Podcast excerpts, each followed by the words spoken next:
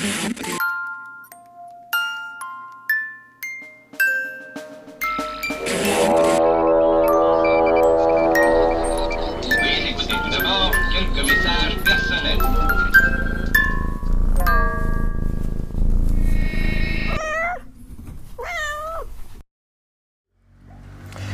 Herzlich willkommen zur Verschwörung für das Gute. Wir befinden uns in einem geheimen Unterschlupf in der Nähe äh, einer großen Stadt in Deutschland, die mit dem Buchstaben B beginnt. Mehr will ich nicht verraten, aber ihr ahnt es schon, es ist immer noch dieselbe Stadt wie beim letzten Podcast mit der Steff. Unser heutiger Gast äh, in diesem Rekrutierungsinterview ist Jacques Klopczyk.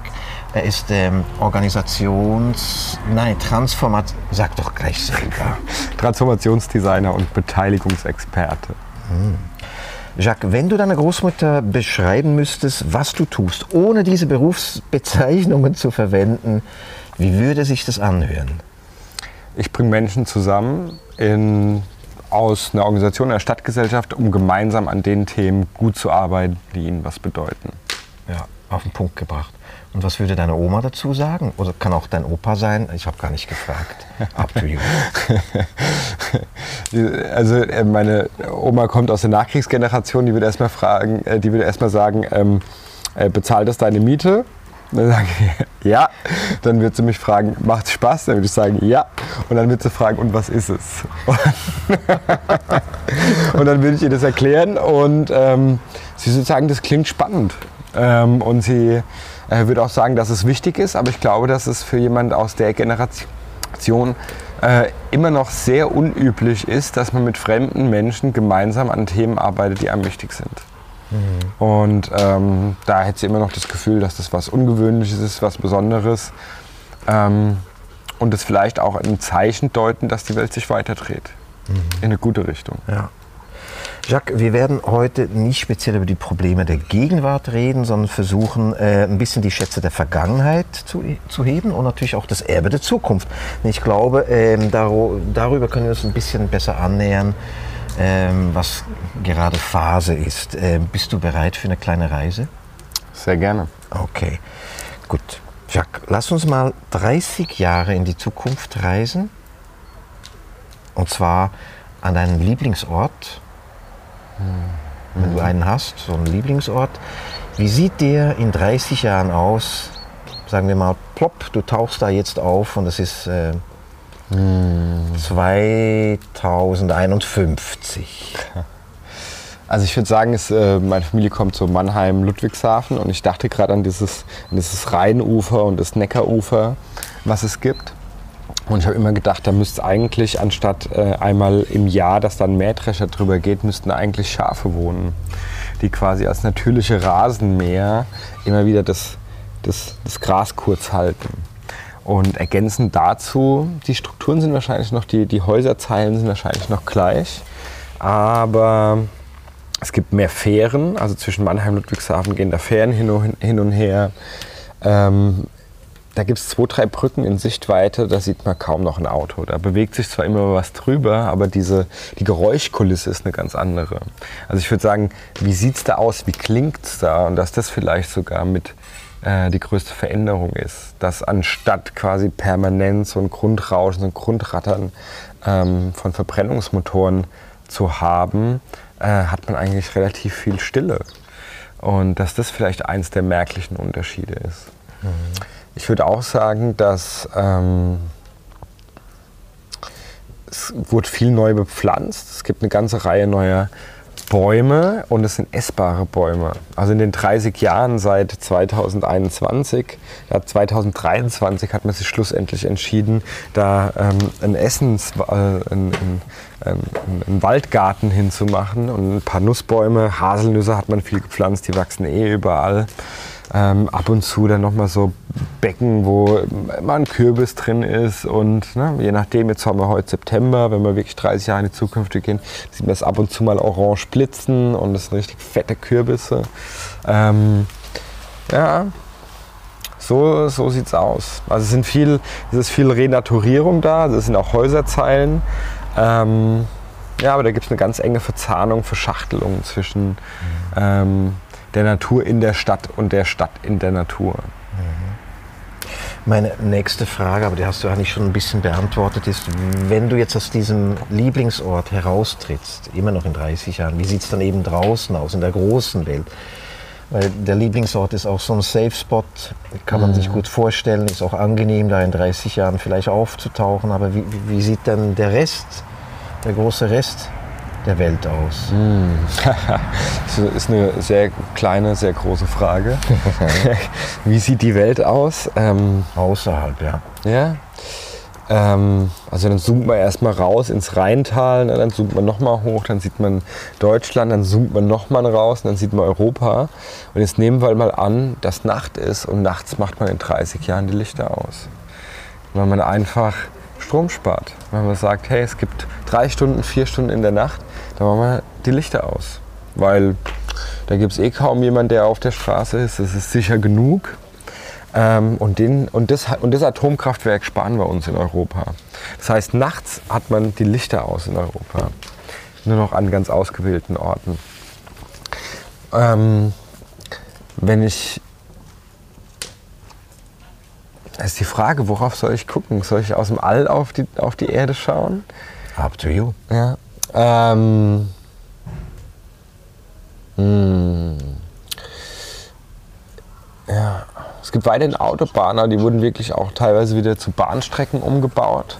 Ähm, man sieht richtig große Bahnstrecken. Äh, Flughäfen sind zurückgebaut. Ähm, ja, es ist eine. Deutschland wird viel auch ne, wieder viel Wald aufgebaut. So, es ist viel Natur. Also man kann den Unterschied zwischen menschlicher Behausung und äh, das, was wir als Natur bezeichnen, gar nicht so klar ziehen, die Grenze. Also da gibt es eine Verschmelzung von Grenzen. Danke. Finde ich schön. Habe ich so noch nie gehört. Aber quasi die Welt in 30 Jahren, die ist in der Nacht mal für drei, vier Jahre. Finde find ich geil. Finde ich irgendwie geil. Ja, Was war denn der Turning Point, der diese Zukunft verursacht hat? Oder vielleicht konkreter, was hast du getan oder eben nicht getan, um diese Zukunft zu ermöglichen? Ja. Gibt es so einen Turning Point? Das ist ja ein Supertanker, ne? So, so Lichter auszumachen. Und ähm, in meiner Welt war der Turning Point vielleicht 1973 oder so. Er sagt, die Grenzen des Wachstums. Hat irgendjemand hinten auf dem Schiff gesagt, hat gesagt, pass auf Leute, wir müssen bald, wir müssen bald umrudern. Und dann hat man, haben ein paar Leute angefangen, da schon ein bisschen am Ruder zu machen, ne? so ein paar Sachen festzubinden, dass wir uns wirklich auf diesen Turning Point vorbereiten. Und dann sind wir jetzt so, ne, so ein paar Jahre gerade aus und dann haben sich manche gefragt, ja, haben wir wirklich den Turning Point erreicht? Man sieht gar nichts, wir fahren ja immer noch geradeaus. Ne? Bei so einem Supertanker, das dauert eben. Und ähm, der Turning Point war dann wirklich in den 20ern, als man gemerkt hat, also wo man dem Crash, diesem Eisberg, um mal in der Metapher zu bleiben, so nahe gekommen ist, dass es richtig gefährlich geworden ist. Und das Schiff hat auch schon ein paar echte Schrammen abbekommen. Aber schlussendlich ne, gab es da quasi die, die große Drehung und man hat dann Ende der 20er gemerkt, dass so richtig, ähm, dass der Kurs erfolgreich doch anders gesetzt ist. Ähm, und in der Mikro-Community vielleicht zwischen 70, 80, 90, 200 Personen erzählt man sich dann im Rückblick, ach, da gab es so einen Typ, der hat so Storytelling-Konferenzen gemacht, wo diese Verschmelzung zwischen Business und das, was einem wirklich wichtig ist, irgendwie Raum gefunden hat, wo man eine Heimat gefunden hat und trotzdem professionell und ehrlich da sein konnte. Also so all diese, wo, wo so ein bisschen diese Narrative, die uns durchs 20. Jahrhundert getragen haben, aber die fürs 21. Jahrhundert nicht mehr Stimmenrisse bekommen haben. Da gab es da Beyond Storytelling, da gab es Zeichenwände, man hat, man hat auch mitbekommen, dass der neue Geschichten auf die Bühne bringen will, eben diese alten Narrationen durch neue zu ersetzen. Und man und 20 von den Leuten erinnern sich auch daran, dass es ab und zu mal sowas gab wie Klimadialoge, wo Menschen miteinander, die nichts miteinander zu tun hatten, miteinander in Kontakt gekommen sind und darüber gesprochen haben, wie schwierig es ist, einen neuen Kurs zu setzen und wo es okay war, das zu benennen. Wenn du jetzt noch deine Oma in Gedanken dazu holen würdest, die guckt da jetzt auf, aus deinem Safe Spot auch auf die Welt, was, was würde sie dazu sagen? Was denkst du? Also bis dahin ist sie 110. Ja. Und bei der erstaunlichen Konstitution, die meine Großmutter, meine mütterliche Linie auszeichnet, ähm, also wenn sie noch unter uns ist, ähm, wird es genießen, dass Menschen da einfach einen Garten beackern, kurz vor der Haustür mitten in der Stadt. Ähm, wenn sie noch am Leben ist, wird sie da mitmachen und freut sich, dass die Ernsthaftigkeit, die sie auch aus ihrer Erfahrung mit dem Zweiten Weltkrieg und dem Aufwachsen, dass diese Hartnäckigkeit, diese Robustheit sich doch auch in diese Zukunft getragen hat. Dass das, was sie ihrer Familie mir mitgegeben hat, dass sich das einfach auch gezeigt hat in diesen harten Jahren, als man wirklich einen Kurs wechseln musste. Ähm, sie wird wahrscheinlich auch sagen, naja, Tomaten haben wir zu Hause auch schon angebaut in unseren Zeiten. Und dann sagt sie, ne, hatten wir doch recht. Also gibt es auch so eine gewisse Weisheit, die, die sie sagt, so, ne, Leute, schlussendlich bei all dem Schnickschnack und so und bei all dem, was wir genossen haben, so im 20. Jahrhundert goldene Generation, äh, haben wir Essen, haben wir ein Dach, geht es uns gut und können mit Leuten. Ich würde sagen, darum geht's. Was würdest du ihr sagen? Da gibt es eine persönliche Note, einfach voller Dankbarkeit für diese Kraft, Geradlinigkeit und Robustheit. Und ich würde auch sagen, ihr habt den Wohlstand gebaut, um diesen Tank herumzureißen. Ähm, deine Generation hätte auch ab und zu mal ein bisschen früher auf ähm, die Leute am, am Heck hören können, die den Eisberg schon gesehen haben und so. Das wäre das wär nicht schlecht gewesen. Ähm, aber gut, dass ihr dann im Jahr 2021 bei der deutschen Bundestagswahl dann doch alle grün gewählt habt, anstatt, äh, anstatt bei den Schwarzen Kreuz zu machen. Danke, Jacques, für diese kleine Reise und das Teilen deiner Erfahrung und natürlich auch Werte. Äh, letzte Frage, wo, wo, ist denn der Rebell in dir? Mm. Gibt es da eine konkrete Geschichte vielleicht? Ach, ich bin eigentlich, im, ich glaube, ich wäre gern rebellischer. Ich glaube, ich wäre gern ein bisschen radikaler mit meinen Entscheidungen. Ähm, und gleichzeitig glaube ich, ähm, gewisse Entscheidungen für das eine gegen das andere, gewisse Themen runterzufahren, ist jetzt sehr allgemein. Ich glaube, ich sehe mich gar nicht so als Rebell. Ich glaube, dass ähm, das, was mich treibt, im, im, klassischen Sinne auch konservative Werte sind, nämlich die Erhaltung des Planeten. Ähm, so, und gleichzeitig wenn, wenn ich einen, einen Punkt setzen würde, wäre es in meinem Vertrauen in Gruppen auch. Also der Tatsache, dass ich glaube, wenn Menschen zusammenkommen und über ihre Bedürfnisse reden, ich glaube, dass radikale Beteiligung funktioniert. Daran glaube ich. Und ich will nicht in einer Welt leben, wo man glaubt, dass es nur einen starken Mann oder eine starke Frau braucht, die nur mal sagt, wo es lang geht, weil die Welt so einfach ist. Ich glaube, dass die Welt komplex ist und es ist eine da steckt eine Radikalität drin, Ja zu dieser Komplexität zu sagen und sagen, okay, um diese, es gibt keine finale Antwort. Ne? Also die Radikalität eigentlich in der Demut vor der Komplexität der Welt. Ähm, und das zu übersetzen in, in Formate, die genau dieses Vertrauen, dass Menschen schon die richtige Entscheidung und wiss, treffen und wissen, was ihnen wichtig ist, das könnte, da könnte der Rebell in mir stecken. Mhm. Das hört sich auch nach einem ziemlich äh, krassen Paradigmenwechsel an, weil Momentan gehen wir überhaupt nicht davon aus, dass Menschen äh, quasi in solchen Prozessen zu gescheiten Ergebnissen kommen. Nee, im Gegenteil, je, härter die Zeiten werden, desto, desto klarer wird wieder die Hierarchie. Mhm. Genau, und ich glaube, dass das, ähm, wenn man jetzt bei der Tanker-Metapher bleibt, das war das letzte Mal, als die gesagt haben, nee, wir müssen auch geradeaus fahren. Ne? Sondern ähm, und ich glaube, dass es eine große Gefahr ist heutzutage, sich verführen zu lassen von äh, simplen Narrationen.